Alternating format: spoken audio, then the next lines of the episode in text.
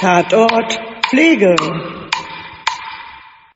Guten Tag zusammen. Hier ist wieder Tatort Pflege. Und heute ist es natürlich wieder etwas besonderer, aber zunächst einmal stellen wir uns wie gewohnt vor, nämlich äh, die Intuition und Medizinpädagogin Annette Friedrich ist hier. Hallo, aber äh, ich glaube, du bist die Intuition und ich bin die Vernunft, richtig? Ach ja, stimmt. Ach ja, je, das war ja Macht voll intuitiv. Macht ja gar nichts, aber ich freue mich auch mal intuitiv sein zu dürfen. Ja, hallo, Ach, heute bin ich die. Vernunft. Ja, finde ich auch mal gut. Ich gebe das heute ab. Ja, herzlich willkommen zur neuen Folge. Und die Anna hat schon gesagt, die ist heute was Besonderes, besonders weil wir haben einen Gast. Genau. Und die Frage ist natürlich, wer und zu welchem Thema? Wollen wir das schon verraten, Liane? Ja, na ja, wir können ja mal wieder so üblich so tun, als ob wir es nicht wüssten und rätseln so ein bisschen rum, aber wir machen es einfach mal nicht so spannend Ja. und würden sagen, wir sprechen heute über das praktische Lernen Mhm. und die Praxisanleitung und ich würde sagen, der Gast stellt sich einfach mal selber vor. Ja, hallo ihr beiden. Vielen Dank für die Einladung und danke, dass ich Gast sein darf. Ich bin Markus Strauch. Ich bin Praxisanleiter und ja, möchte heute mit euch über die Praxisanleitung, das praktische Lernen sprechen. Dann geht's mal weiter. Ich bin 33 Jahre alt. Ich äh, bin seit 13 Jahren in der Pflege und bin seit zehn Jahren auch schon Praxisanleiter. Ich habe mit der Praxisanleitung angefangen, gleich direkt nach meinem Examen. Also da gab es so ein Mhm. ähm, Art Modellprojekt in meiner in meiner Klinik, ähm, als ich nach dem Examen angefangen habe, wo man gleich ja als Berufsanfänger die Weiterbildung machen konnte. Und dann war ich nicht direkt Praxisanleiter, sondern ein Jahr ähm, war man Mentor. Und ja, nach dem Jahr hat man dann die Berufserfahrung gehabt und hat dann den ähm, Praxisanleiterschein dadurch bekommen. Und ja, das fand ich auch gar nicht schlecht. Also man könnte natürlich denken, ja, jetzt hat er irgendwie gar keine Berufserfahrung, macht die Praxisanleiter, das irgendwie braucht man ja. Und stimmt auf der einen Seite, auf der anderen Seite konnte ich mich natürlich total gut in die Lernenden hineinversetzen. Ich war ganz äh, nah dran und wusste um die Probleme, um die Schwierigkeiten, konnte da als ja Mentor im wahrsten Sinne ganz gut mit denen ja die Ausbildung zusammen ähm, praktisch erleben. Genau, also Sehr so schön, aber ich habe gleich eine Nachfrage. Du hast Ja, gerne. hast nach einem Jahr deinen Schein bekommen, aber du hast ja bestimmt trotzdem auf der Schulbank gesessen. Ich habe, das habe ich ja fast unterschlagen, ne? Also das hat ja, Ja. auch, äh, genau, ich habe die Praxisanleiter-Weiterbildung 200 Stunden absolviert. Ja, das Ganze zog sich über einen, über ein Jahr. Immer äh, blockweise hatten wir Unterricht und wurden dann an die Berufspädagogik herangeführt. Jetzt ist es ja durch das ähm, Pflegeberufegesetz auf 300 ähm, Stunden heraufgesetzt worden, die Zeit, um diesen Praxisanleiterschein zu machen. Genau, also ich habe ja ein Jahr direkt nach meiner Ausbildung quasi ja nochmal auf der Schulbank gesessen, ja, die Praxisanleiter-Weiterbildung gemacht und war Wie total. läuft das? Macht man da Klausuren oder schreibt man irgendwie Wir, Test?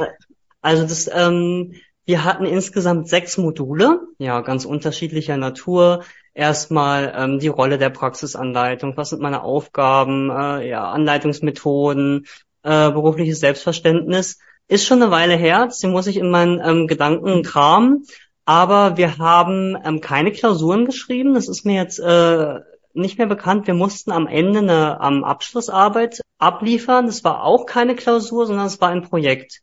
Und ich hatte dort damals äh, einen Leittext entwickelt zum Thema Übergabe, also ähm, ja Patientenübergabe, und habe das dann auch in der ähm, Praxis ausprobiert zusammen mit den Auszubildenden, ähm, nachbesprochen und ja, das war dann quasi meine Abschlussarbeit. Genau. Okay.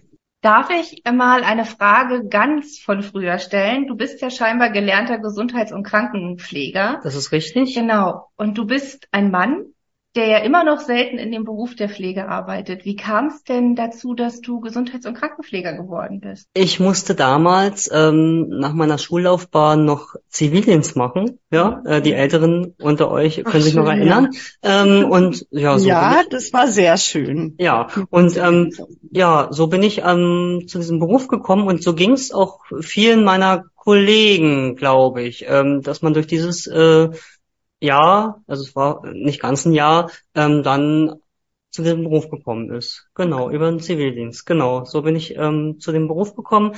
Meine, ja, meine Mutter ist auch ähm, Krankenschwester und es liegt dann vielleicht auch ein bisschen in der Familie. Genau. Okay, ein sehr schöner Weg. Wenn du jetzt ähm, Praxisanleiter bist in der Praxis, wie sieht dein, wie sieht so dein Tagesablauf aus? Was machst du so den ganzen Tag? Was darf sich der angehende Praxisanleiter darunter vorstellen? Also wenn wenn du Praxisanleiter bist auf deiner Stammstation, bekommst du ähm, die Verantwortung über die Azubis, die dort den Einsatz durchlaufen. Ähm, du erarbeitest mit den Praxisanleitersituationen, nimmst sie mit in dein tägliches ähm, Arbeiten, aber ja, gehst mit ihnen auch zusammen beispielsweise Arbeitsaufträge durch und führst die erst ähm, Zwischen- und Endgespräche und äh, ja, machst dann auch die Bewertung am Ende des Einsatzes. Jetzt mit der generalistischen Pflegeausbildung hat das Ganze ja nochmal eine ganz andere Gewichtung. Jetzt ähm, sind ja wirklich zehn Prozent äh, Praxisanleitungen im Einsatz Pflicht. Ja, der Fokus ist da auch so geplant, strukturiert und also vor allem geplant. Das war zu meiner Zeit noch nicht so ähm, vorgegeben und da steht natürlich die Praxisanleitung jetzt vor einer großen Herausforderung, weil auf den ähm, auf den Stationen im normalen Alltag ist halt ja die Pflege nicht immer planbar und auch nicht die Lernangebote, die wir als Praxisanleiter schaffen können, sind nicht immer planbar. Ähm, da muss man dann genau gucken, welche ja welche Lernangebote kann ich auf meiner spezifischen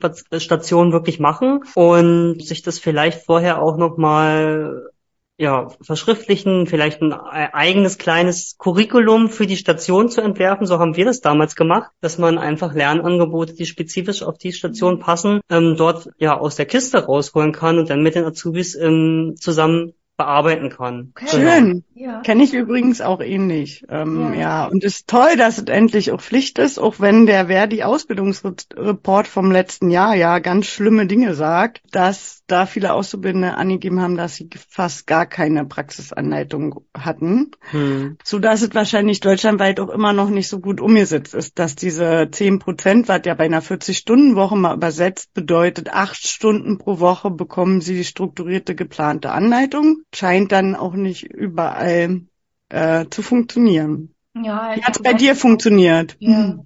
Ähm, ich kann mir gut vorstellen, dass es mit pandemisch bedingt ist und auch des Personalmangels bedingt. Hat, ja. Hattet ihr denn ähm, während der Pandemie, gab es da irgendwie Probleme mit der Anleitung? Nee, also das wurde ähm, ganz klar weitergeführt. Mhm. Ja, also die Auszubildenden waren ja sowieso in der Praxis auch mhm. während der Pandemie eingesetzt und da konnte Praxisanleitung eigentlich auch weiterlaufen. Aber natürlich ähm, schwebt ja immer dieser Personalmangel über allem.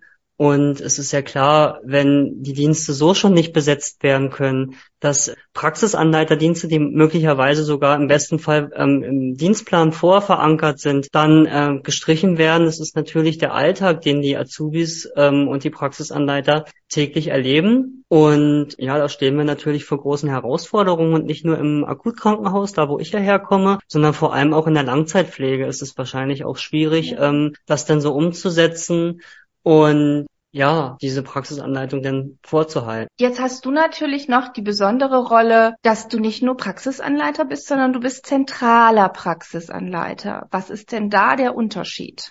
Ich bin seit ähm, zwei Jahren sogenannter zentraler Praxisanleiter und bin komplett für die Praxisanleitung freigestellt und ja, mache mit den Azubis, die bei uns im Krankenhaus eingesetzt ähm, sind, ja, Anleitungs, ganze Anleitungstage oder einzelne Anleitungssequenzen, ähm, plane die Anleitung vorher, ähm, gucke dort schon, dass die ähm, Auszubildenden auf ihre zehn Prozent kommen. Und das ist, glaube ich, auch wirklich ein richtig guter Weg, dass es dafür äh, Personal braucht und auch Praxisanleitende braucht, die ähm, freigestellt sind, die diese ganze Organisation übernehmen können, weil ja man kann es natürlich nicht von den Azubis verlangen, dass sie ähm, ja, dass sie das übernehmen und das ist wirklich ein guter ähm, Arbeitsbereich dann auch für die Praxisanleiter, dass sie dann ähm, dafür freigestellt sind und ganz wichtig. Das heißt auch, du hast andere Arbeitszeiten. Ich, ja, ich habe hab andere Arbeitszeiten. Ich ähm, habe ähm, Kernarbeitszeiten Montag bis Freitag. Also ich bin meistens im Frühdienst da. Ja, das ist natürlich auch wieder eine Berufsperspektive für viele, die sich vielleicht überlegen, diese Praxisanleiter Weiterbildung zu machen, dass man dann dort sich auch ja weiterentwickeln kann in die zentrale Praxisanleitung raus aus dem Schichtdienst. Auch wenn ich immer sage, Schichtdienst ist auch nicht äh, das Schlechteste. Für viele passt es ganz gut und wir brauchen ja auch immer noch Leute, die im Nachtdienst arbeiten. Aber ähm, auf jeden Fall gibt es da auch für die Praxisanleiter in Zukunft viele Möglichkeiten. Und wenn man sich die Stellenanzeigen anguckt, auch gerade im ähm, Langzeitbereich werden jetzt ähm, ja zunehmend wirklich freigestellte Praxisanleiter gesucht, um diese gesetzlichen Vorgaben auch wirklich umsetzen zu können. Gibt es noch andere? Da passiert ein echter Wandel, weil man ja dann als Praxisanleiter quasi ja richtig Lehrkraft am Bett wird, oder? Genau. Ich sage auch immer gerne, ähm, also wenn ich mich bei den Patienten ähm, vorstelle, also jetzt zur Begrifflichkeit Praxisanleiter, ähm, hm. weil du gerade sagst, Lehrkraft am Bett. Wenn ich mich bei den Patienten vorstelle, sage ich eigentlich auch meistens, ich bin der Ausbilder, weil mit Praxisanleiter können die Patienten immer relativ wenig anfangen. Und ich sage auch, ähm, ja, in Fortbildungen auch zu den Kollegen und auch zu den Azubis, dass wir wirklich die Lehrer in der Praxis sind, um auch nochmal so ein berufliches Selbstverständnis zu schaffen und auch so ein, ähm, ja, so ein Selbstverständnis der Azubis, was, äh, wie wichtig Praxisanleitung ist und ja, was wir da auch wirklich für ähm, eine Rolle im Sinne der Auszubildenden übernehmen. Aber also neben dieser Lehrertätigkeit am Bett sind wir ja auch, ja, also so Lernbegleiter, sage ich mal, ne, dass wir auch wirklich in kritischen Situationen, wir kennen es alle, ähm, Konflikte auf der Station, viele unterschiedliche Charaktere treffen aufeinander, dass wir da wirklich als, äh, ja, beratender, helfender Hand zur Seite stehen und die Azubis da gut durch die Ausbildung bringen weil, also was, was braucht es mehr, gerade in Zeiten vom Fachkräftemangel, ähm, die Ausbildung wirklich in der Praxis so zu gestalten, dass die Azubis Bock drauf haben. Und ich sehe, sage auch immer, ich will Werbung für den Beruf machen. Und es ist auch wirklich neben diesen ganzen technischen und pflegerischen Aspekten, die wichtig sind in der Praxisanleitung, sehe ich das so als Hauptaufgabe, dass ihr wirklich, mhm. ähm, ja, dass ihr da Werbung für den Beruf macht und auch als Vorbildhaltung zeigt. Oh, ich bin so neugierig, ich habe noch eine Frage. Kannst du mir deine drei Hashtags oder Eigenschaften, die man so braucht als Praxisanleiter nennen? Also auf jeden Fall gutes Einfühlungsvermögen, nicht nur okay. ähm, nicht nur für die Patienten, sondern auch für die ähm, Rolle des Lernenden. Bei manchen ist es natürlich schon einige Jahre oder gar Jahrzehnte liegt das ähm, Lernen oder die Rolle des Azubis äh, lange zurück und dass man da sich wirklich immer auf Augenhöhe begeben kann und ähm, guckt, in welcher Situation ähm, befindet sich gerade der Auszubildende und ja, da auch wirklich ne, seine Sichtweise auch einzunehmen. Der zweite Hashtag wäre kommunikativ. Wenn ich Praxisanleitung mache, habe ich am Ende des Dienstes teilweise keine Stimme mehr, weil, ähm, weil ja, es natürlich viel darum geht, Dinge zu beschreiben, ähm, auf äh, Phänomene aufmerksam zu machen und zum Fallverstehen zu erzeugen. Ja, und der dritte Hashtag wäre fachkompetent dass ich auch wirklich okay. weiß, dass ich auch wirklich weiß, äh, wovon ich rede und zumindest dort, wo ich arbeite, auf der ähm, auf dem Bereich, denn es ist auch ganz klar, man kann nicht alles wissen. Das müssen müsst ihr euch auch als Praxisanleiter bewusst sein. Das ähm, geht mir auch so. Ich weiß auch nicht alles. Ich lasse mir das dann teilweise von den Azubis erklären, weil sie es gerade in der Schule hatten, sehe ich dann total als Bereicherung oder lese mit den Azubis gemeinsam nach. Das ja, das ist äh, zu dem Thema Fachkompetenz sozusagen. Gut. Ja. Also du hast ja gerade auch geschildert, dass, dass das eine neue Berufsprofession ist, beziehungsweise man so eine berufliche Selbstverständlichkeit hat und mit der neuen Generalistik hat man ja auch einen längeren Kurs, eine längere Fort- und Ausbildung. Da bist du einer der wenigen Praxisanleiter, der das so wahrnimmt. Liane, ich weiß nicht, ob es dir auch so geht, aber ich unterrichte ja auch die Praxisanleitenden. Ich habe manchmal den Eindruck, denen ist das noch nicht so ganz bewusst, dass die jetzt bewerten dürfen, dass die die Lehrer am Bett sind, dass die jetzt eine ganz neue ja, Rolle einnehmen. Muss denn in der Weiterbildung dann bewusst werden? Ich, und da habt ihr auch unterrichtet mhm. und ähm, habt das immer probiert dann beizubringen. Und ich war ja auch selber Praxisanleiter und habe da auch die Rolle immer so verstanden. Und das ist aber auch ähnlich, glaube ich, wie beim Examen, so dass man sich richtig in der Pflege angekommen fühlt. Und ich bin jetzt Pflegefachkraft, passiert ja erst ein paar Jahre oder ein paar Monate nach nachdem die Ausbildung fertig ist. Und so ähnlich ist es ja auch, dass du mit der Rolle, glaube ich, in die Praxisanleitung reinwachsen musst. Würde ich Ja,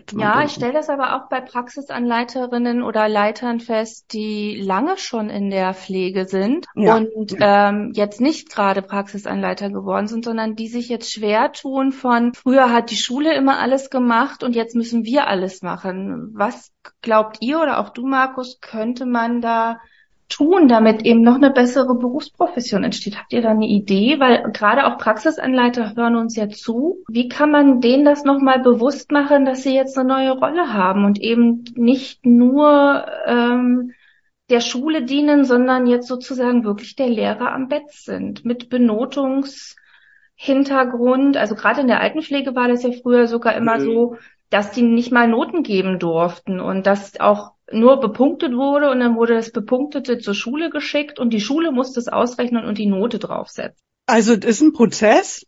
Das Gesetz ist ja nun erst seit drei Jahren draußen und wir tun ja gerade was dafür, damit es vielleicht in Deutschland mehr gehört wird und äh, deshalb thematisieren wir das. Also es ist ja schon mal ein Lösungsansatz, so einen Podcast aufzunehmen, oder? Ja. Ja, doch.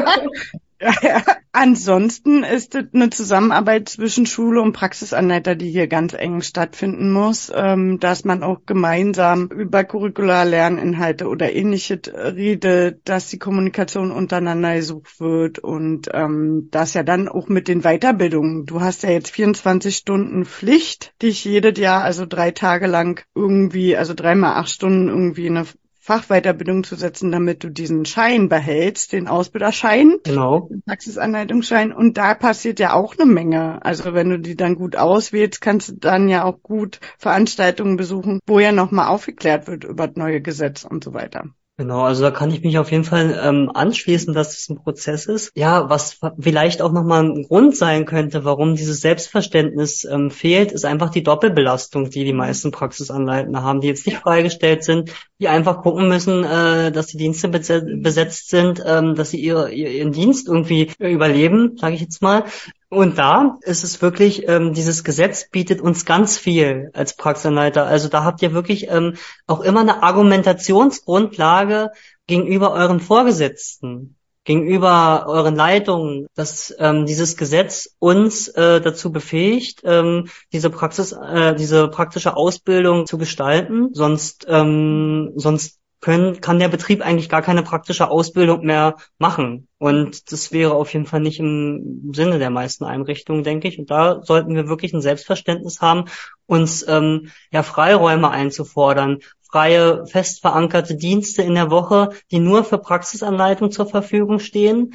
Und es sollte nicht nur als Blanko irgendwie im Dienstplan drinstehen und dann gar nicht gemacht werden, so nach dem Motto. Das wäre auch sehr ungünstig, glaube ich. Genau, sehe ich. Aber genau. wenn wir mal weg vom Berufspolitischen, ich muss mal den Bogen schlagen zu Fällen. Ich würde ja auch wahnsinnig Ah. gern ja. mal ein positives Beispiel aus deiner Berufsgeschichte als Anleiter und ein negatives Beispiel hören, bevor wir dann in unsere theoretischen Fallbeispiele einsteigen. Ja, ich wollte auch vorschlagen, plauder mal aus dem Nähkästchen, wenn du möchtest. Genau.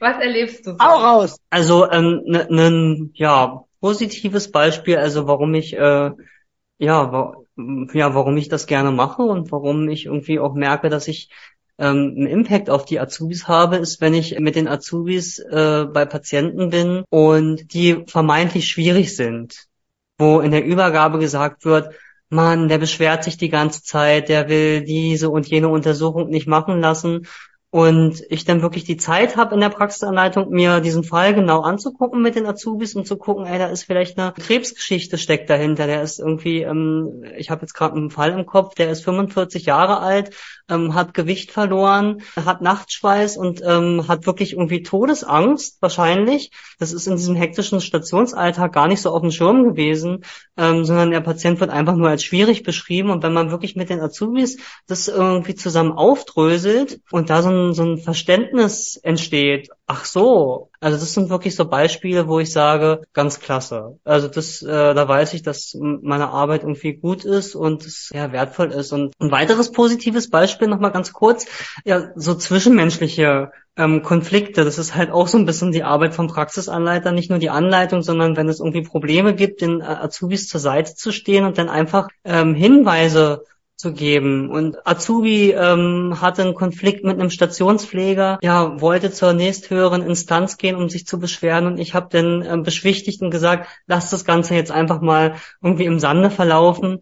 Und ähm, ja, sie hat sich Rat angenommen und ähm, siehe da, ein Jahr später ähm, haben die beiden gut zusammengearbeitet und sie kam nochmal zu mir und meinte, gut, dass ich damals auf dich gehört habe, sonst ähm, wäre unsere Zusammenarbeit nicht so gut. Und das sind einfach so Hilfestellungen, die man dann ganz praktisch geben kann, die mich dann einfach freuen. Sowas hätte ich mir damals auch gewünscht, dass mir jemand äh, so eine praktischen Hinweise geben kann, wie man ja als junger Mensch da in so einem in so einem Team mit unterschiedlichsten Charakteren, ja, sich zurechtfindet. Okay. Genau. Ja, fast schade, dass ich jetzt trotzdem noch nach dem Negativbeispiel fragen möchte.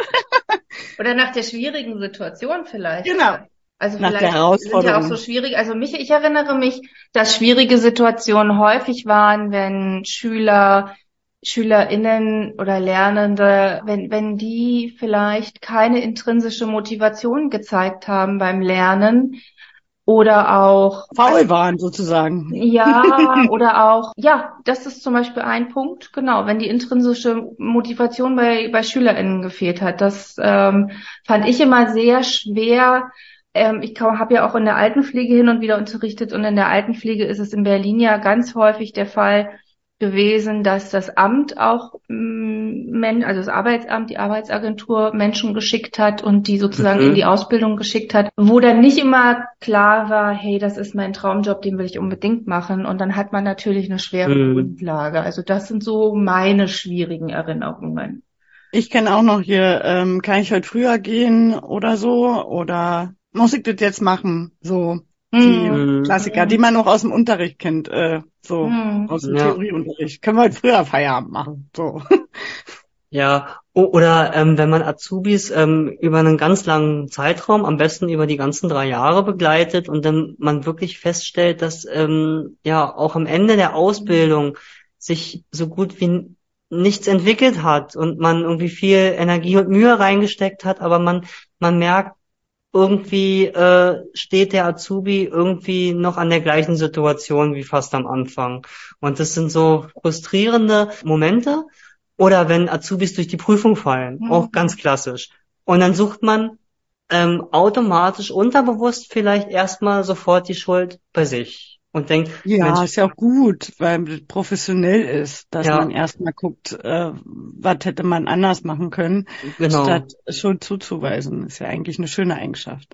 Das, genau, aber ähm, dennoch, ja, ähm, ist man natürlich nicht voll verantwortlich für den gesamten Lernprozess in der Ausbildung und davon muss man sich dann in dem Moment auch ähm, so ein bisschen vielleicht manchmal selber freisprechen. Aber es ist natürlich, es nagt natürlich an einem und man empfindet es auch als schade, ähm, weil man ja mit dem Azubi äh, ja viel Zeit verbracht hat und äh, und ja, und es natürlich sich ähm, für den Azubi dann nicht wünscht. Aber ähm, es gibt ja immer noch die Nachholprüfung und also in meinen 13 Jahren hat so gut wie fast jeder die Nachholprüfung dann äh, mindestens äh, mit ausreichend bestanden und es gibt immer noch einen zweiten Versuch. Okay. Ist das denn, also die Stelle des zentralen Praxisanleiter, ist das die letzte, der letzte Endpunkt deiner Reise oder äh, geht's weiter für dich in einen anderen Bereich oder verbleibst du dort? Nee, also ähm, ihr trefft mich hier gerade an einer Schwelle der Veränderung wieder mal an. Also ich habe auch noch eine andere Fachweiterbildung ähm, nach meinem Praxis, nach der Praxisanleiter Weiterbildung gemacht, onkologische Fachpflegekraft. Ähm, Die ähm, Fachweiterbildung ging zwei Jahre und ähm, habe danach auch als ähm, onkologische Pflegekraft bei uns in der Klinik gearbeitet und war parallel Praxisanleiter und habe mich dann entschieden, Pädagogik zu studieren, also ähm, Gesundheitspädagogik, habe das ähm, gemacht und werde dann ähm, demnächst in die theoretische Ausbildung wechseln und da einfach auch nochmal eine andere Perspektive kennenzulernen und ja, auch ähm, theoretisch auszubilden.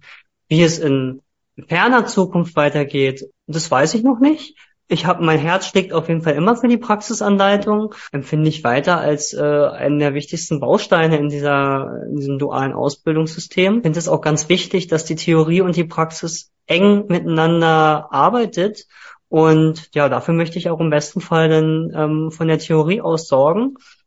Aber ja, Stichwort lebenslanges Lernen es geht immer weiter und für mich, äh, ja, ich wollte mich dahingehend auch nochmal verändern. Das passt auch ganz gut. Sehr schön, sehr schön. Wunderbar. Also ich bin jetzt dafür, dass wir erstmal Annettes Stimme lauschen und das erste Fallbeispiel besprechen. Wir haben nämlich zwei Stück äh, mitgebracht, um das alles auch nochmal in einen anderen Kontext zu setzen. Und dann können wir gerne am Ende nochmal so richtig schön berufspolitisch diskutieren, um das Ganze abzurunden. Ist ja auch wichtig. Also, liebe Annette, würdest du für uns wieder so wunderschön vorlesen? Ich mach die Märchenerzählerin, ja. Gut. Sehr schön. Ähm, die Praxisanleiterin Irmgard arbeitet nun schon seit 15 Jahren in dem städtischen Krankenhaus.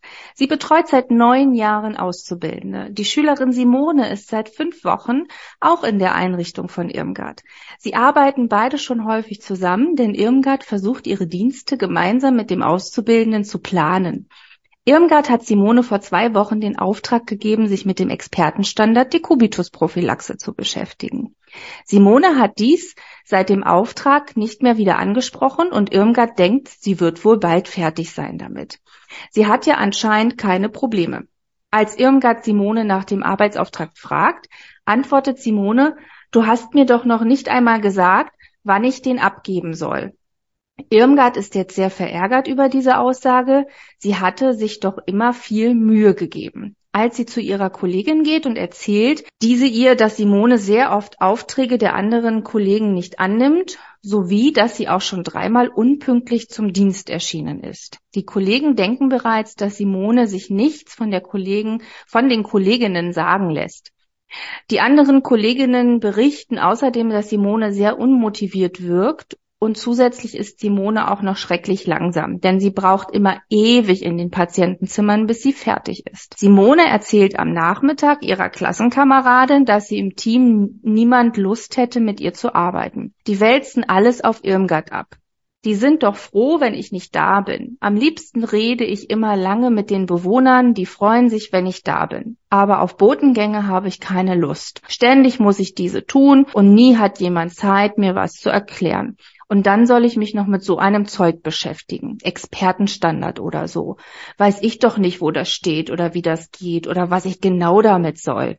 Die anderen Kollegen auf den Stationen sind ja auch immer da und sagen, ich hätte nichts zu tun.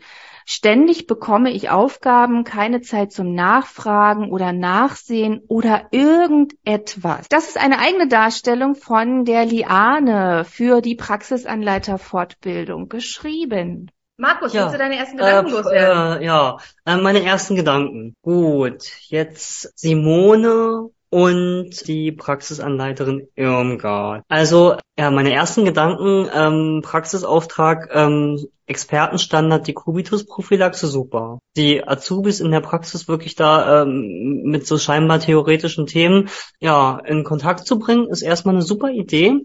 Aber ich glaube, den Fehler, den Irmgard gemacht hat, ist, ihre Erwartungen an Simone nicht klar zu formulieren, wann der erarbeitet werden soll, ähm, wann er abgegeben werden soll, wann sich nochmal mit ihr ähm, auseinandergesetzt werden soll. Von, von, daher ähm, kam es dann irgendwie auch zu keinem Ergebnis ähm, seitens der ähm, Simone. Ja, also das waren so meine Gedanken, klare Formulierungen von Erwartungen und ähm, ja auch die Dienste, die sie gemeinsam mit ihr geplant hat. Da stand ja auch ähm, Sie hat äh, ja sich die ähm, Dienste teilweise mit ihr zusammengeplant. Das finde ich auch erstmal super engagiert, super toll. Eigentlich eine ähm, gute Grundvoraussetzung für Simone. Dennoch hat sie sich irgendwie scheinbar ähm, nicht gesehen und äh, nicht wahrgenommen gefühlt im Team. Ja, da sind ja wahrscheinlich, ich weiß jetzt nicht, ähm, ja, da sind ja auch diese Zwischengespräche, glaube ich, ein ganz gutes Instrument, um sowas, ja, äh, nochmal mit dem Azubi gemeinsam zu besprechen, wie ähm, die Situation auf der Station ist. Ja, äh, noch eine Sache fällt mir gerade ein. Du hast auch gesagt, sie ist lieber lange bei den Bewohnern, um mit ihnen äh, zu sprechen, als sich irgendwie mit dem Stationsteam zu beschäftigen. Das zeigt für mich irgendwie, dass die Auszubildende eine Haltung hat. Äh, mhm. Äh, eine Haltung zum Beruf. Sie scheint irgendwie äh, ja, also eher ähm, die Umgebungsfaktoren irgendwie scheinen sie zu beeinflussen. Sie scheint sich ähm, ja mit den Patienten zu identifizieren, gerne mit ihnen Zeit zu verbringen. Das ist eine große Ressource. Also ähm, ja, ja, meine Gedanken jetzt ihr. Ja, ich würde sagen, kenne ich. das war das erste. Ja, kenne ich. Ähm, ich kenne diese Art von Lernenden, von Auszubildenden. Das ist klar da. Jetzt fehlt natürlich, also es sind ja immer nur Momentaufnahmen in so einem Fall, in so einer Situation. Aber mein erster Gedanke wäre, wenn Irmgard die Simone erst zwei Wochen kennt, ob sie ein Eingangsgespräch mit ihr geführt hat, ähm, ob sie festgelegt hat in diesem Eingangsgespräch, was sie erwartet, was sie mit ihr vorhat und wann sie was auch erwartet. Und jetzt wissen wir natürlich auch nicht, wie der Auftrag ausgesehen hat, ob da ein Datum drauf stand, ein Abgabetermin oder auch wo Simone gucken kann, was das genau bedeutet. Gott seid ihr alles super lösungsorientiert. Ja, total, ne? genau. Also, nee. ja, das ist doch was Schönes. Jetzt warte mal, was wollte ich Ihnen noch sagen? Simone ja auch noch neu in dem Beruf ist. Also ich glaube, wenn ich jetzt an Irmgards Stelle gewesen wäre, ich hätte Simone ein bisschen mehr an die Hand genommen und hätte, glaube ich, nicht so viel erwartet. Aber das könnte jetzt auch meine langjährige Erfahrung sein, dass ich gerade frischen Auszubildenden dann doch mal noch ein paar mehr mehr hinterherrenne, bis sie dann wirklich geschnallt haben, was ich erwarte. Ja, schön. Willst du jetzt ein Problem aufmachen? Nö, nö, ich wollte nur berichten, dass das auch so nahezu äh, wieder so sehr, sehr, sehr eins zu eins äh, Fallbeispiele waren, die da alle auch mal für eine Praxisanleiter Ausbildung geschrieben habe, die ich selber auch als Praxisanleiter erlebt habe, mhm. in irgendeinem Kontext natürlich immer alles anonymisiert habe. Das heißt, so eine Ausbildung gibt's wirklich oder so eine Konflikte. Da ist natürlich dann auch hier ähm, zwei verschiedene Sichtweisen. Einmal, mhm. dass sie alle denken, sie sind ewig in dem Zimmer und ist langsam, aber dabei unterhält sie sich ja mit den Patienten, wozu andere Leute sich vielleicht gar keine Zeit nehmen. Aber ich würde sagen, wir steigen ein in die klassische Analyse, die wir ja immer machen. Und äh, wir geben hier an der Stelle natürlich auch immer noch ein paar Lerntipps mehr. Im Kompetenzbereich 1 bewegen wir uns ja zum Pflegeprozess, Pflegediagnostik oder akute, dauerhafte pflegerische Situation. Annette, was fällt dir zu dem Fallbeispiel in dem Kompetenzbereich 1 ein? Was fällt mir dazu ein? Naja, es, wir haben jetzt erstmal keine, keine Pflegesituation. Das heißt, hier ist kein, keine Pflegediagnose gefragt, sondern wenn wir jetzt ja. wirklich darüber nachdenken, dann wäre das für mich die typische Erstaufnahme, was ich schon gesagt habe, Erstgespräch. Wir brauchen, also wenn man sich, ich weiß jetzt nicht, wie es ist, das kann ja Markus vielleicht gleich auflösen, aber wenn, ich war ja auch nie ZPAL, sondern nur normale PAL, aber ich mache das auch als Lehrkraft häufig, wenn ich das. Oh, die Abkürzung muss ich kurz erklären. Zentrale Praxisanleitung. Danke. Genau. Und normale PAL ist normaler Praxisanleitung. Ja, genau. Entschuldigung, genau. ich dachte gerade nicht, dass jetzt irgendwer die weiß, was du mit den Abkürzungen meinst. Ja, ist in Ordnung. Also ich, auch wenn ich in der, als Lehrkraft mit den Auszubildenden gearbeitet habe, habe ich ja oft eine Lernbiografie mit denen gemacht. Und ich finde das für mich immer so eine Grundlage zum Arbeiten. Und wenn ich eine Auszubildende kennenlerne, würde ich, glaube ich, immer so ein paar typische lernbiografische Fragen stellen, dass ich die einschätzen kann, wie die drauf ist. Also ist das jemand, der eher so ein bisschen ähm, abwartet und länger braucht oder vielleicht auch prokrastiniert, also alles auf die lange Bank schiebt? Oder ist das jemand, der sehr akkurat, perfektionistisch arbeitet? Klar kann ich das auch erkennen nach einem gewissen Zeitraum, aber ich würde gern die Eigeneinschätzung hören. Und ja, die Erstaufnahme, das Erstgespräch wäre für mich wichtig.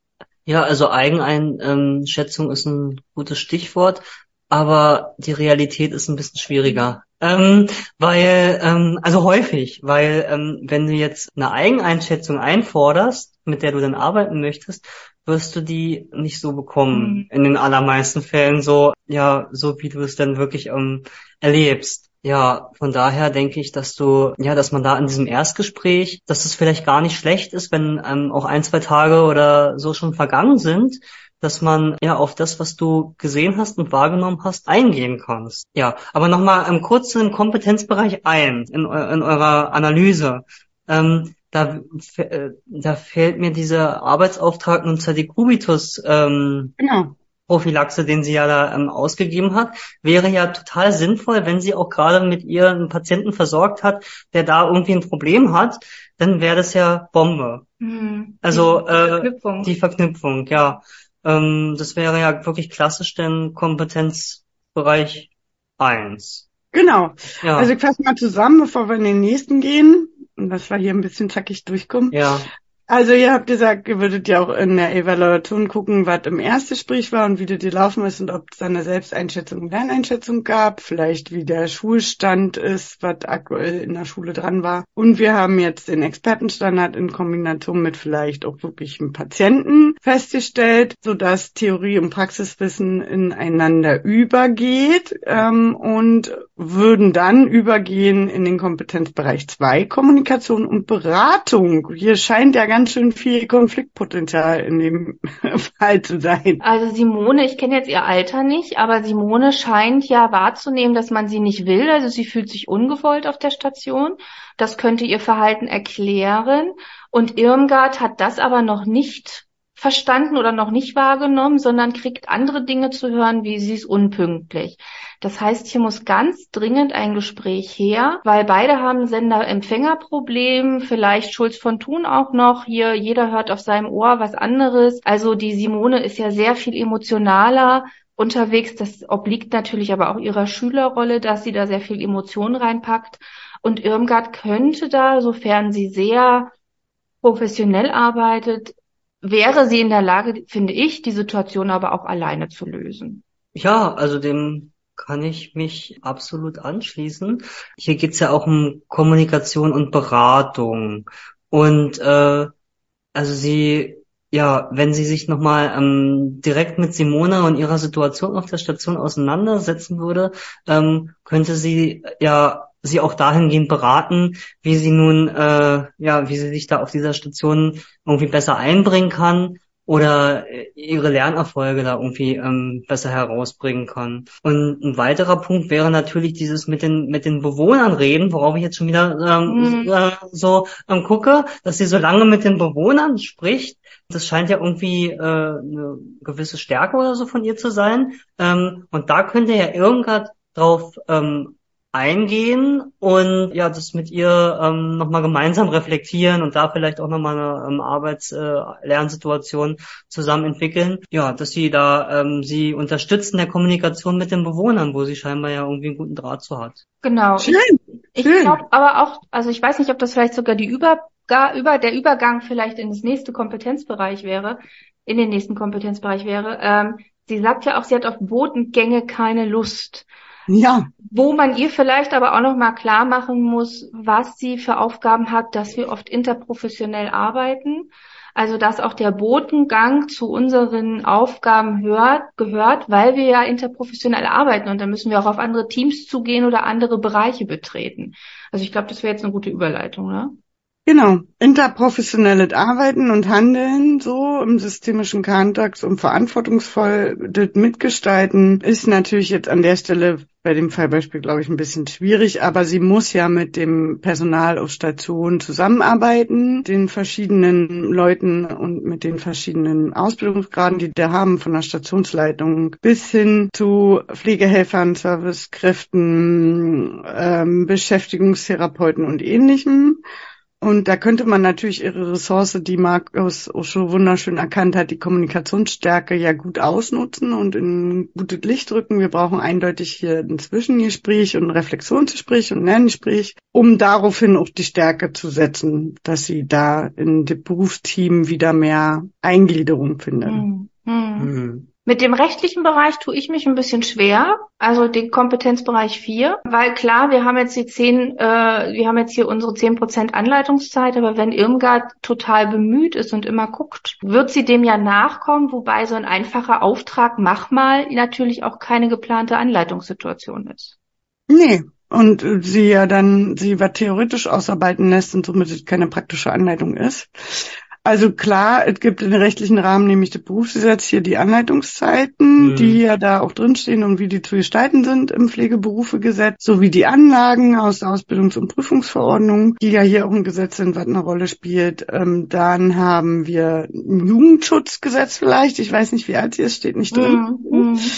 Ähm, was vielleicht eine Rolle spielen könnte. Und ansonsten, das, was ich immer sage, Datenschutz und Dokumentationsschutz, die un unterhalten sich da auf der Station über sie und über ihren Kopf hinweg. Und ähm, das ist ja dann mitunter natürlich, macht ja vielleicht auch ein Gefühl, was die Auszubildende ja auch widerspiegelt, dass sie sich dann auch nicht so wohl fühlt auf Stationen. Ja, das ist vielleicht auch ein guter Hinweis für Praxisanleiter, weil oft ist man ja so, dass man ins Dienstzimmer geht und fragt, und wie macht sie sich? Mhm. Und das ist eigentlich nicht so die Art und Weise, sondern man sollte sich vielleicht schon eher die Kollegen beiseite nehmen, mal unter vier Augen sprechen und gezielt nachfragen und vielleicht auch, wenn nur Negatives kommt, vielleicht auch mal positivierende Fragen Mhm. stellen, um einfach mal herauszuhören, ist das auch wirklich alles negativ oder ist da vielleicht auch eine Sympathieproblematik da? Also man muss ähm, auch seine Kollegen hinterfragen und nicht nur die Auszubildenden. Man muss da beide, also es ist eine echt eine Spagatrolle, ne? Hm.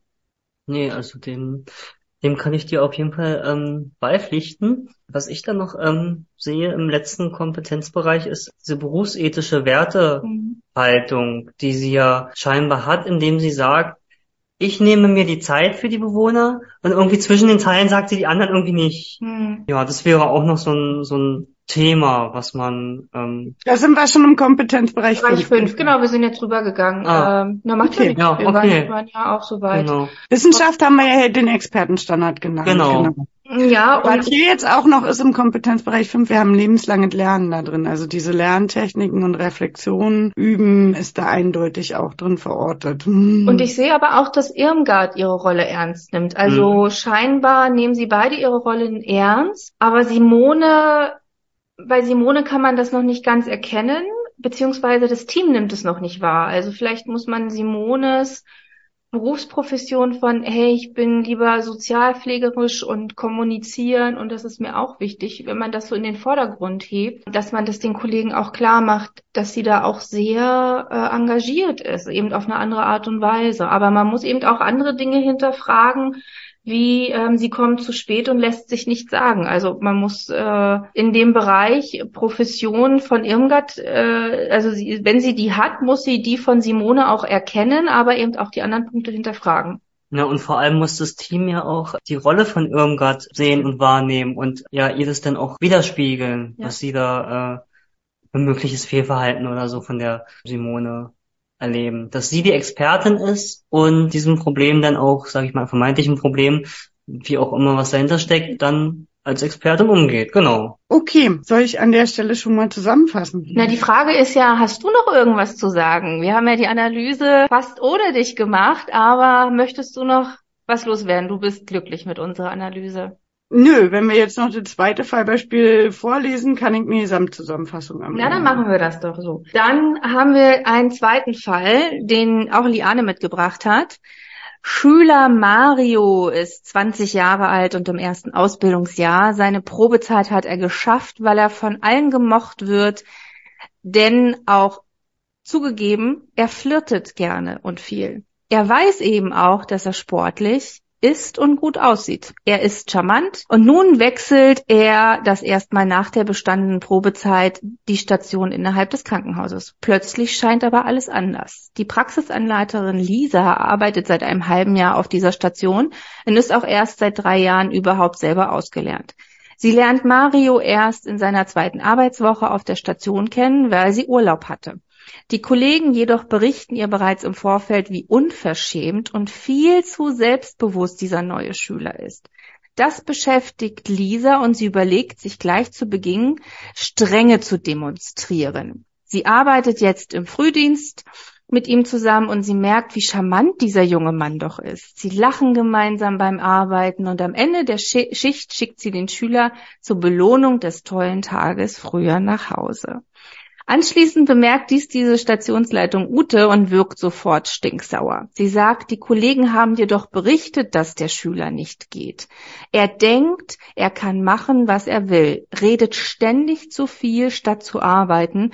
Außerdem hat er diese unverschämte Lausbub-Art jeden Tag tatsächlich gefragt, ob er eher gehen kann, weil er das von der anderen Station so kennt sein Bus fährt, bla bla bla. Der Schüler nervt. Den habe ich letzte Woche gleich mal länger arbeiten lassen und er musste die Spüle putzen. Lehrjahre sind keine Herrenjahre. Lisa ist erschrocken und ändert ihr Verhalten am nächsten Tag prompt. Kein Re vieles Reden, kein Lachen, sondern ein Botengang nach dem nächsten für Mario. Statt Übergabe und Dienstschluss gibt es für Mario das Mülleimerlernen in allen Patientenzimmern. Denn er hat tatsächlich gewagt zu fragen, ob er früher Schluss machen darf. Lisa beschließt jetzt endgültig strenger zu sein und ihm eine entsprechende Beurteilung zu schreiben. Okay, also ich bin erstmal pro Mario. ja, ich bin, ich bin Und ich frage, können wir heute früher Schluss machen, bitte? ja, ja, nee, ähm, ja, ich finde, ich finde es total irgendwie traurig, dass ähm, er ist irgendwie total fröhlich, gut drauf, scheint irgendwie mit sich im Reinen zu sein mit der Ausbildung, kommt gut im Team klar, auch sogar mit der Praxisanleiterin Scherz mit ihr, macht Späße und ähm, hat eine gute Zeit und scheinbar schein, schien sie ja auch mit ihm zufrieden zu sein und irgendwie äh, sehen es die Kollegen anders, entscheiden über, also reden über seinen Kopf hinweg und äh, bilden sich dann irgendwie eine Meinung über ihn die vielleicht irgendwie gar nicht so ist. Ja, und dann hat ja ähm, leider die ähm, Praxisanleiterin nun, also meiner Meinung nach Fehler gemacht, sich irgendwie so, so komplett irgendwie sich der Meinung der Station anzunehmen und äh, gleich irgendwie Strenge zu demonstrieren. Da wäre es doch ähm, vielleicht ganz gut gewesen, ja, nochmal mit dem nochmal mit dem Team zu sprechen ja. und nochmal auch ihre Sicht der Dinge irgendwie so ja zu beschreiben. Also erstmal finde ich das irgendwie, das ist äh, die Pflege ist ein Beruf, äh, der soll Spaß machen auch, ne? Also und ich meine, wenn jemand dort irgendwie eine gute Laune an den Tag legt, ist das auch eine große Ressource, auch bei den Auszubildenden. Da kann auch ganz viel, äh, ja, da kann man ganz äh, tolle Sachen auch mit denen äh, erarbeiten. Ach schön, man merkt, dass dein äh, Herz am rechten Fleck für die Lehre und Ausbildung ist. Ja. Ja, also mein Gedanke war auch wieder, kenne ich. Ähm, klar gibt es Auszubildende, die sehr flirty unterwegs sind, vielleicht auch unangemessen rüberkommen. Man darf aber auch nicht vergessen, wir haben immer Generationsgaps. Also wir haben neue Generationen, unterschiedliche Generationen auf den Stationen und das muss man auch in den Vordergrund stellen. Und ich glaube, die Überschrift, die hier so auch ein bisschen schwebt, ist Nähe-Distanz-Problematik. Also wenn man das mhm. Gefühl hat, dass ein Auszubildender distanzlos ist oder auch zu viel Nähe zeigt, dann muss man einfach auch Grenzen aufzeigen und ihn wieder einnorden. Das heißt aber nicht, dass man so mit ihm umgehen muss mhm. und ihn dann komplett schlecht macht und so weiter und so fort. Und die Situation mit dem Bus, die kann ich total nachvollziehen. Und ich finde, wenn man ähm, im Schichtdienst arbeitet und auch Mitarbeiter halten möchte, auch wenn er erst Auszubildender ist, kann man für ihn bestimmt eine Lösung finden, ob er vielleicht dann früher kommt und dafür aber eben auch ein paar Minuten früher gehen darf. Also wenn man ihm halt dieses ich muss zum Bus, sonst verpasse ich den, vielleicht hat er wirklich eine lange Heimreise, dann muss man ihnen auch ein Gegenangebot machen. Nicht umsonst brauchen wir äh, Pflegekräfte und ein Problem ist halt dieses unflexible Denken von Lehrenjahre sind keine Herrenjahre, geh mal putzen, mach mal das, mach mal dies. Also so wie die Stationsleitung Ute ihn ja behandelt, naja, die Frage ist, bleibt er in der Ausbildung und macht er die weiter und wie geht er später mit seinen Auszubildenden um? Wir sind ja auch moderner. Guck mal, also damals musste ich auch noch äh, keine Ahnung, Licht leisten, Staub wischen und dann kam jemand mit einem weißen Handschuh und hat nachkontrolliert, ob ich auch ja Staub gewischt habe und im ersten der ersten eine Bettenbezogen und Blumenpflege gemacht. Also wir sind ja da Gott sei Dank weit von weg so, dass sowas nicht mehr ist. Aber ich denke, wir sind bei ähnlichen Bereichen. So, wir brauchen Erstgespräch, das hat nicht stattgefunden. Gab Urlaub vorher, gab keine richtige ähm, Abholen des Auszubildenden. Wir brauchen vernünftig Zwischengespräch. Wir haben genauso einen ähnlichen Konflikt und brauchen hier eine gute Kommunikation und Beratung. Und wir brauchen auch wieder ein gutes Einführen in das Stationsteam, dass alle wieder gut miteinander arbeiten können und haben ähnliche Gesetzgebungen quasi und auch eine ähnliche Wertehaltung. Der scheint ja auch ein guter zu sein. Wenn der Charming in, empfunden wird, hat, ist das ja auch eine Riesenressource, die man hier nutzen kann. Und dem eigentlich schon mal gleich zusammengefasst, mhm. dass das halt auch ähnliche Bereiche jetzt waren. Ja. Ähm, Im kommunikativen Bereich ähm, sehe ich Nähe-Distanz-Problematik. Noch dazu, genau. Ja. ja. Na und ähm, was äh, mir noch so einfällt, ist die Feedback-Kultur. Ja, Irgendwie, ah, super. Die, Kollegiale Beratung. Ja, also die wir ähm, irgendwie, das ist auch ja. so, ein, so ein Pflegeding. Ich meine, wenn die Station scheinbar diesen Eindruck von dem Azubi hat, dann können sie ihm das ja auch äh, ja einfach ähm, wertschätzend feedbacken und dann würde er wahrscheinlich ja sich auch erklären können, Bus kommt tatsächlich irgendwie nur zweimal am Tag. Ja, und das würde die Situation irgendwie ganz schnell und professionell auflösen können, wenn einfach eine ordentliche Feedback-Kultur. Ich finde, das ist auch so wirklich so ein Praxisanleiter-Thema, Feedback geben, weil das ist auch nicht einfach. Das ähm, macht aber auch ganz viel. Das bringt ganz viel, wenn man wirklich äh, wertschätzendes Feedback den Azubis gibt, ja, oder auch zwischen ähm, durch wirklich ein ernst gemeintes, gutes Lob, kann wirklich auch Flügel in der Ausbildung verleihen. Also wenn man da wirklich das gut macht, dann bringt es ganz viel. Ja, und wenn wir da nochmal interprofessionell schauen, also der Praxisanleiter, der muss wirklich den Spagat zwischen allen Bereichen wählen. Ne? Also äh, kontinuierlich muss er den Schüler anhören, er muss ihn kontinuierlich die Kollegen anhören und immer so ein Mittelmaß finden und eigentlich immer Feedbacks an alle Bereiche geben, wahrscheinlich auch noch an die Ärzte oder an irgendwelche Therapeuten, die da rumrennen, weil alle haben ja Berührung mit den Auszubildenden und ähm, das ist schon ein großes Thema. Berufspolitisch können wir ja noch am Ende ein bisschen einordnen. Ähm, sollen Praxisanleiter Bachelor-Niveau haben? Ach, du hast dir Gedanken darüber gemacht. Oh, ich habe hab mir, hab mir Gedanken darüber gemacht. Also ja, also ich denke, das würde der Realität nicht entsprechen. Also das ist äh, wäre unrealistisch. Das ist so meine Meinung. Also ähm, wir haben gerade so einen großen Bedarf an Praxisanleitern.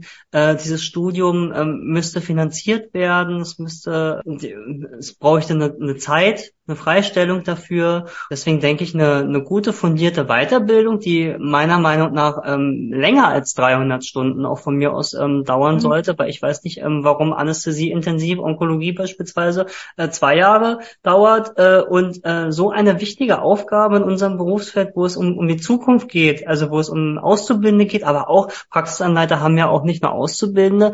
Ähm, großes Thema ähm, wird auch in, in Anerkennung, äh, Mitarbeiter in Anerkennung, die dort ähm, eine, ein Anerkennungsverfahren durchlaufen, ist ja auch ein Aber auch äh, äh, Buftis, also hier Buff. Bundesfreiwilligen ja, Praktikanten, ja. was man FSJler, neue Mitarbeiter.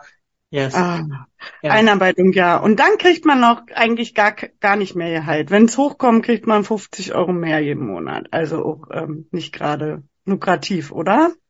Ja, also ich glaube, ich bin da auch eher bei Markus, wenn ich ehrlich bin, weil ich kann mir nicht vorstellen, was ein Bachelorstudium, weil wenn man jetzt überlegt, Bachelorstudium, das sind ja auch ein paar Jahre sozusagen, ähm, was da alles noch la zu laufen hat, weil theoretisch könnte der Praxisanleiter sich ja dann gleich wieder irgendwohin weiterqualifizieren und wir brauchen ja auch die Praxisanleiter in der Klinik. Aber wir brauchen auch Bachelor-Niveau am Bett. Ja, das ist richtig. Aber die Frage ist, wie macht man es? Also ja, also also ich glaube auch, dass die 300 Stunden zu wenig sind, definitiv. Das, mhm. Damit erreichen wir nicht viel. Bachelor-Niveau könnte wieder positiv sein, dass wir mehr Gehalt haben. Also 50 mhm. Euro äh, für einen Bachelor ist natürlich dann lächerlich. Das macht ja. keiner. Ähm, genau. Das, äh, da bräuchte es dann wirklich die Gehaltsstrukturen. Aber ähm, wo ich auf jeden Fall Bachelor-Absolventen sehe, ist in so Schnittstellenfunktionen, sowas wie zentrale Praxisanleitung, Praxiskoordination. Ja, dass das auch wirklich eine Perspektive ist. Unser Beruf ja. ist so toll und wir brennen dafür und braucht Praxisanleitung und es sollte mehr Leute geben und die Praxisanleitung sollte gut organisiert sein. Überall müssten Zentralpraxisanleiter sein, oder Markus? Hm. Genau, so ist es. Und äh, das ist auf jeden Fall äh, eine Tätigkeit, die wirklich viel, viel Spaß macht, die einem weiterbringt. Ja, also ja, wenn ihr gerade dabei seid, euch ähm, zu überlegen, diese Weiterbildung anzufangen, macht es. Es ist irgendwie gerade ein guter Zeitpunkt. Dieses Pflegeberufegesetz gibt uns irgendwie ganz äh, viel und es wird noch ganz viel kommen. Ihr habt auch wirklich äh, berufliche Möglichkeiten, euch da ähm, weiterzuentwickeln. Und ja, uns die Zukunft ähm, auszubilden, weil wir brauchen sie. Ja, also wenn, wenn wir jetzt an die Praxisanleiter äh, ähm, sozusagen, wenn wir die jetzt ansprechen und ihr hört uns zu, also das ist ein, das ist auch ein dankbarer Job. Man bekommt viel von den Auszubildenden wieder, man ist auf dem neuesten Stand und ihr tut was, um ihr die Profession aufrechtzuerhalten.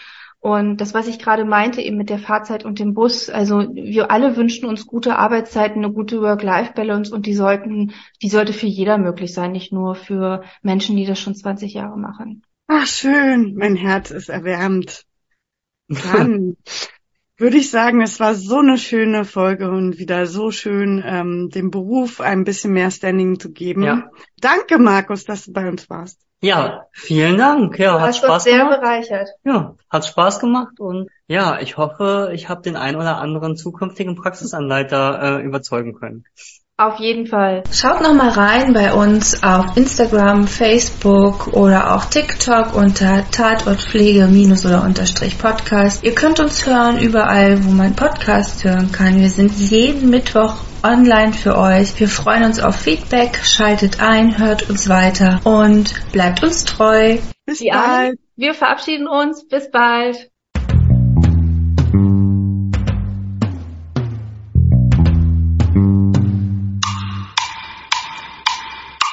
Tatort Pflege.